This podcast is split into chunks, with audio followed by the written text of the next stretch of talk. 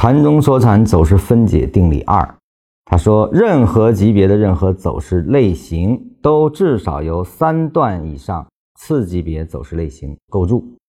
三段要重合啊，它就形成了一个更高级别的走势啊。那么也说，我们看到的是三个次级别所形成的一段运动的话，它就一定是更高级别的走势类型了啊，就是这个意思。所以说。一个高级别的走势类型必然就是由几个低级别的走势类型连接而成的啊。那这句话本身是没有任何问题的，它是完全符合递归原理的。这里面呢，我需要给大家指出的问题是这样啊。我们先看张图，首先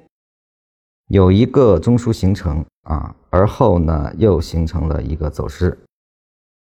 而后呢上来又形成了一个走势中枢。那么在这三个走势中枢中，由于呢它的结构的饱满度，还有它的运行区间啊，我们更愿意把它分解成这样的三段连接。由于它是三段次级别啊，因为每个段中啊都有它的本级别中枢啊，那么这三段是符合定义的。那么由于走势是我们复议的，因此呢，我们分解成这三段是没有什么问题的。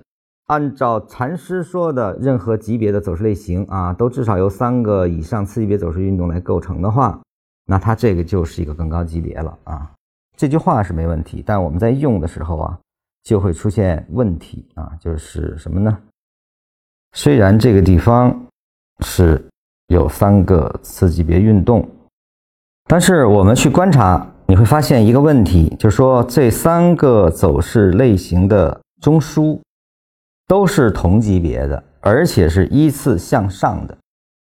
这三个并没有任何的重叠关系，因此在定义上来说，作为一个完整的走势来说，它只是三个中枢的趋势。也就是说，这个结构看似是可以分解成三段，这个在多义性上你可以这么处理，但它不是究竟的，那只是用，多义性只是用，而一定是按照定义本身。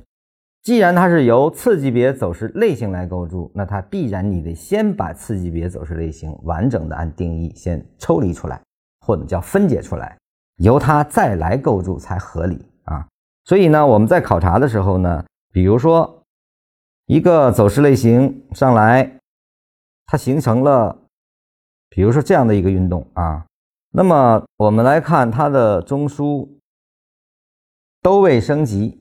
但是呢，它这里面这两个是依次的关系啊，所以呢要画成一个，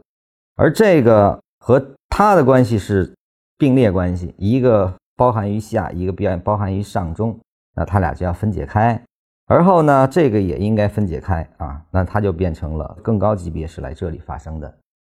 就是说它必然要错落开才行。同级别、同方向的一段运动中，必然你只能合成一个次级别的趋势，这个时候是不能拆分的，就是先要处理好次级别走势类型，而后由它再来生长，才是符合禅师想说的定义。